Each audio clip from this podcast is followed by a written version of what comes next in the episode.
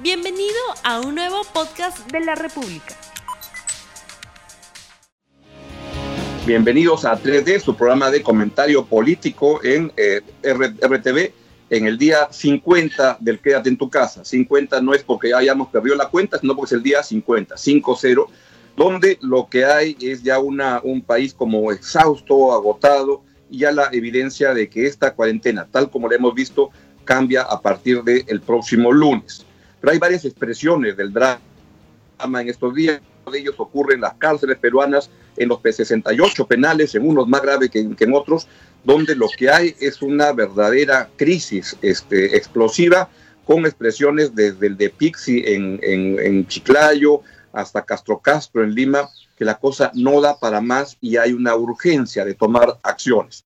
Este, el gobierno ha creado una, una, una comisión, la ha creado ya a la séptima semana, lamentablemente, con dos eh, jueces de la, de, la, de la Corte Suprema, y se espera que esto permita liberar más las cárceles que no solo requieren con urgencia en estos días una solución, sino también un problema más estructural, que es lo que explica esto, la, el COVID-19, lo que ha sido es una espectacular este, gasolina para el hacinamiento que ya existe.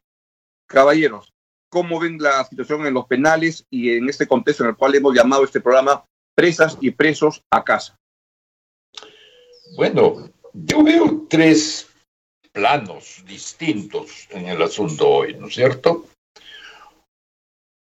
Uno, el de las personas uh, más conocidas, los políticos uh, más, más notorios, ¿no es cierto?, cuya, cuya excarcelación de alguna manera tiene que ver con la política, se quiera o no.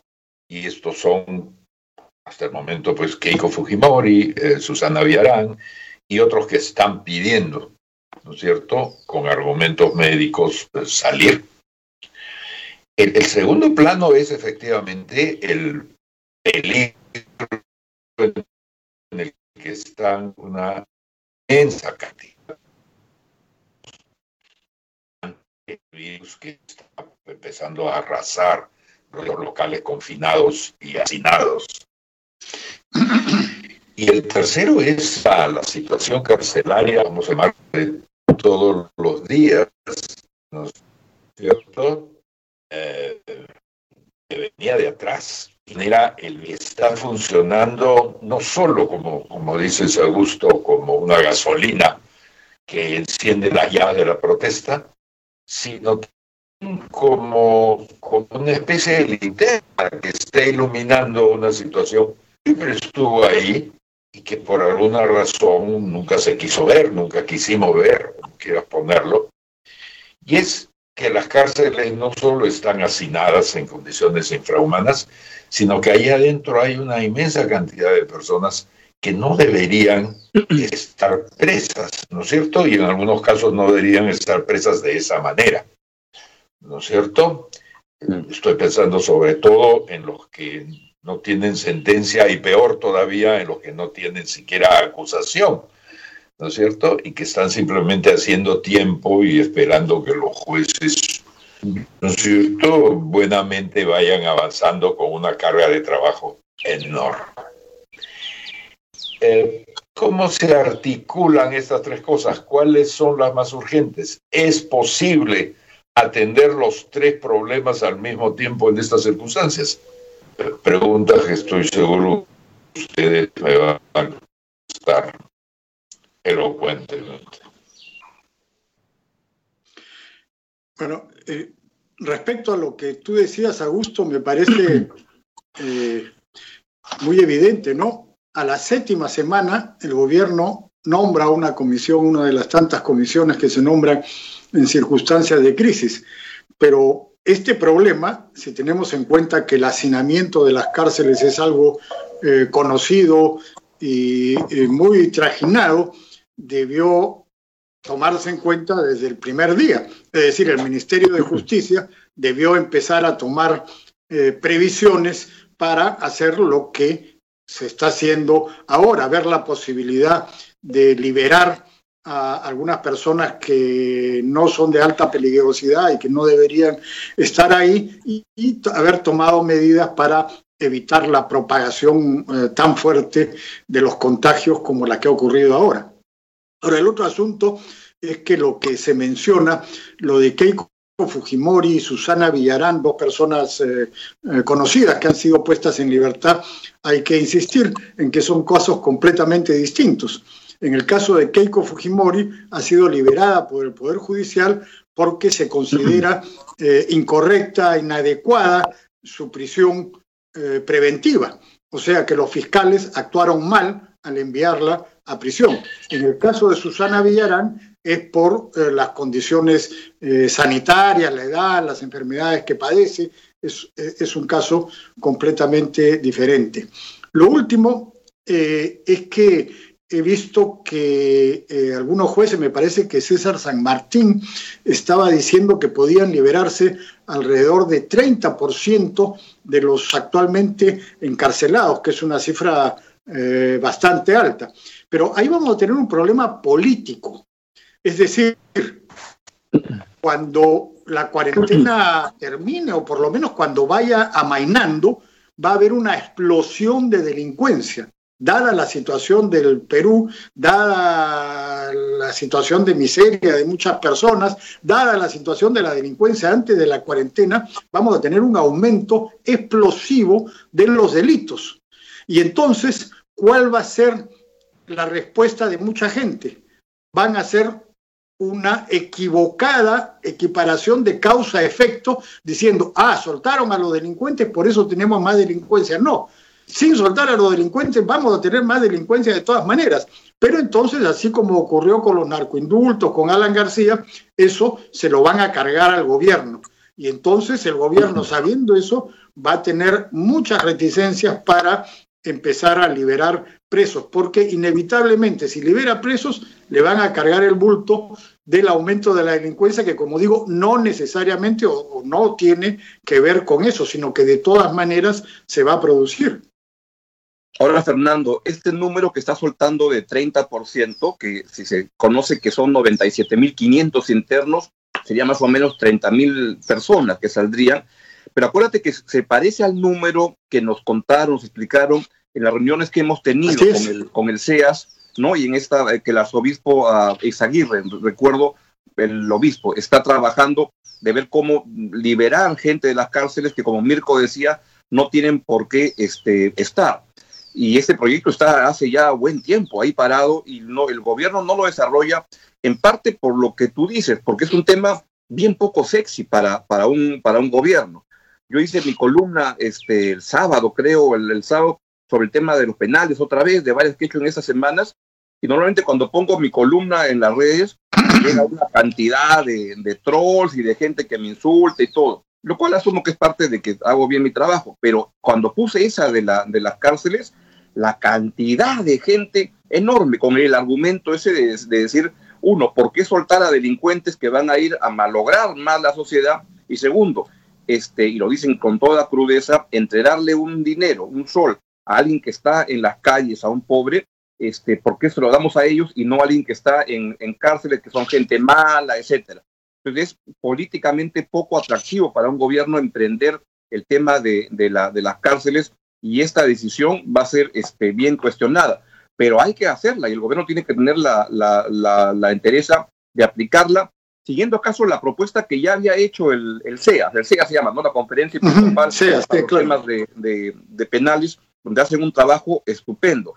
El problema es que este, cuando dice que la delincuencia va a crecer, mira, yo me temo que la delincuencia va a crecer, pero más por otras razones, porque, porque lo que vamos a tener en este año de tantas penurias y un año tan malo económicamente es que este, pues las calles van a ser muy peligrosas por gente que va a tener mucha hambre. El otro día estaba un poco este, pesimista y un amigo me llama para preguntarme, este, ¿hay alguna buena noticia dentro de todo esto? Y no sé, pero le decía, bueno, la buena noticia es que los saqueos todavía no han, no han empezado, pero ese va a ser un panorama muy tétrico para lo que viene porque es un año terrible para la economía y para las familias.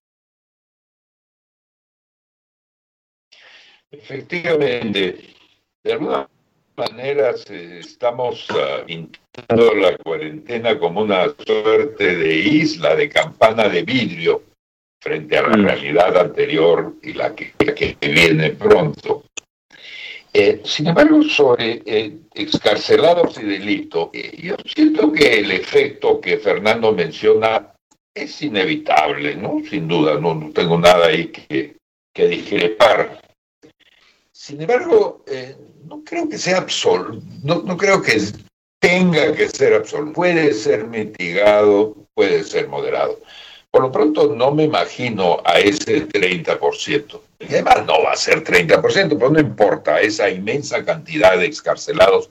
Simplemente que un día se abre la puerta y como corderos. ¿No es cierto? Sí, yo entiendo que de la cual existen registros, registros personales, domiciliarios, familiares, a la cual es eh, mucho más fácil de, rastrear que a otras personas, ¿no es cierto? A la cual se, se, tendría que ir soltando con, con condiciones, condiciones de, de, comparecencia, condiciones de circulación, en fin. Entonces, que lo que se estaría creando no es pues una categoría de presos y una categoría de, de, de ciudadanos insertos al 100%. Yo entendería que todavía hay un trabajo que hacer eh, con estas personas de parte del Estado y que a estas personas se les debe exigir también un trabajo personal de parte suya. ¿No es cierto? Eh, casi yo diría que la palabra excarcelación o no son las más adecuadas para lo que se quiere en, estas circunstancias, ¿no es cierto? Porque además eh, recordar que si toda esa gente sale, están dejando un inmenso vacío en las cárceles al cual al menor descuido podrían regresar. Ojo, lo que yo he dicho no es que vaya a crecer la delincuencia porque salen los presos, sino todo lo contrario. de todas maneras, va a crecer la delincuencia. Entonces, hay un eh, rebote por hay un rebote por no a la situación anterior y hay un rebote por el hambre nuevo y la desesperación nueva en la Ese es el punto. Ese es el punto. Sí, sí, está claro.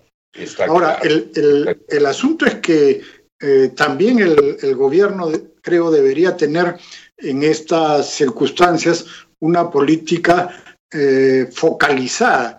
Por ejemplo, eh, los más propensos a cometer delitos, eso son estudios mundiales, eh, son jóvenes. Entonces, habría que tener políticas focalizadas sobre jóvenes de ciertos sectores para eh, tratar de mitigar la situación crítica en la que van a quedar. En determinadas zonas del país o zonas de la capital donde eh, se puede prever que habrá más problemas a raíz de esta cuarentena eh, a, raíz del, desastre económico que es inevitable y entonces tratar de focalizar determinados programas ahí. Eso no va a disminuir el aumento del delito quizás eh, en cifras globales, pero sí puede atenuarlo, paliarlo, limitarlo. Eso me parece importante. Y la otra cosa es que eh, la situación de quien va a estar en la primera línea de combate, que es la policía, está complicada ahora por toda la cantidad de contagios, los problemas internos que han habido. Entonces ahí también tenemos un problema que hay que ver cómo se resuelve. O sea, tienen que fortalecer las capacidades de la policía, no de aquí a un año dos años, de aquí a pocas eh, semanas. Y eso, dada la situación actual, no es, eh, no es tan sencillo, ¿no? Entonces eh, hay varios problemas que ya deberían ir discutiéndose, ¿no?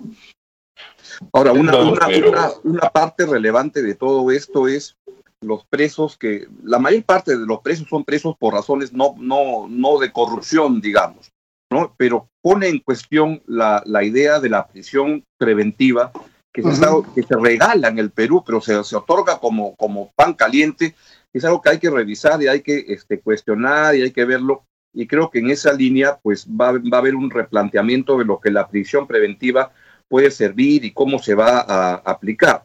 Y junto con eso, creo que lo que está ocurriendo es, no es un tema carcelario, pero en el, en el, en el fondo lo es.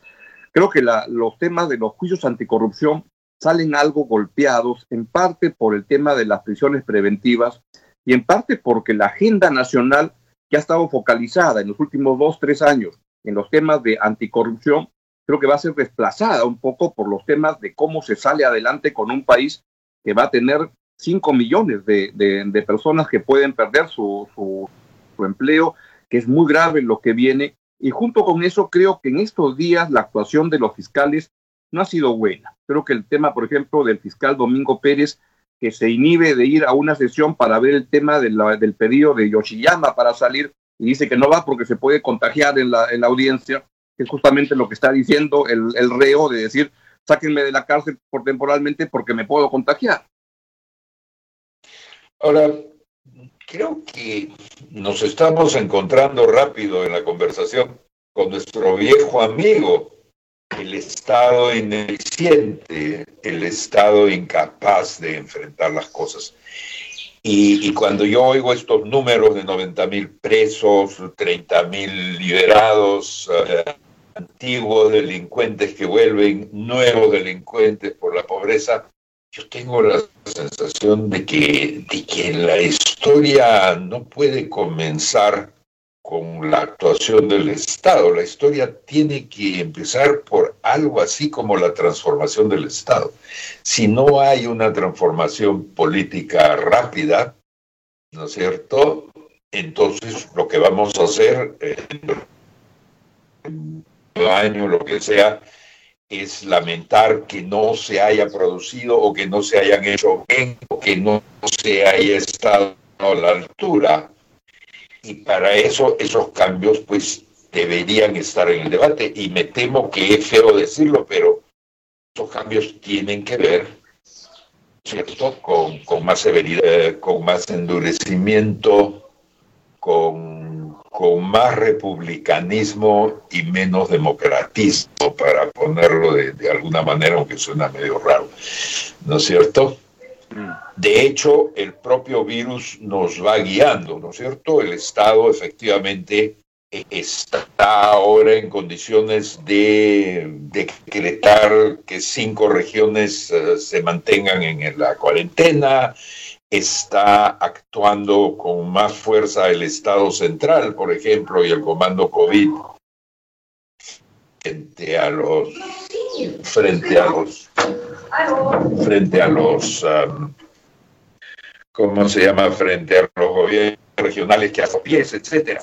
Todos estos son cambios a los cuales la dinámica del virus está empujando. Mi sensación es que todos esos cambios reales se tienen que, más que concretar, porque ya están ahí, se tienen que en una nueva visión si quieren, pero de lo que es y tiene que ser la política en el país. ¿He salido mucho del tema? No creo. No. bueno, una de las cosas que tú decías, Augusto, eh, que tienen que cambiar es lo de las prisiones eh, preventivas. Creo que eso no puede eliminarse, tiene que mantenerse, por ejemplo, para delitos violentos, algún criminal, algún violador, en fin, eso tiene que seguir manteniéndose, pero para muchos otros casos eso debería eh, eh, terminar ya, por lo menos en el periodo que viene, ¿no? Porque si no, la situación no solamente no va a mejorar, sino va a seguir empeorando. Y, y ahora lo de los cambios y la reforma del Estado, bueno, mucho me temo que ahí vamos a tener un problema muy serio porque eh, lo que van a predominar en el futuro inmediato en la política son las propuestas eh, populistas, entre otras, por ejemplo, las de endurecer las penas, que es lo que hemos tenido ese populismo penal en los últimos tiempos, que es una de las razones por las que estamos así. Entonces ahí tenemos, pues, desgraciadamente un problema, ¿no? Muy bien dicho. Muy bien, entonces estamos llegando, ya llegamos al, final de este programa, en el día 50 de la, la, cuarentena, y les agradecemos que, que, hayan estado con nosotros y difundan el programa a todos los que ustedes quieran. Y nos vemos en 3D con Fernando Rospilos y Mirko Lauer y conmigo el día miércoles a las 8 y 30 de la mañana. Adiós, que tengan una buena semana dentro de lo que es posible. No olvides suscribirte para que sigas escuchando más episodios de este podcast.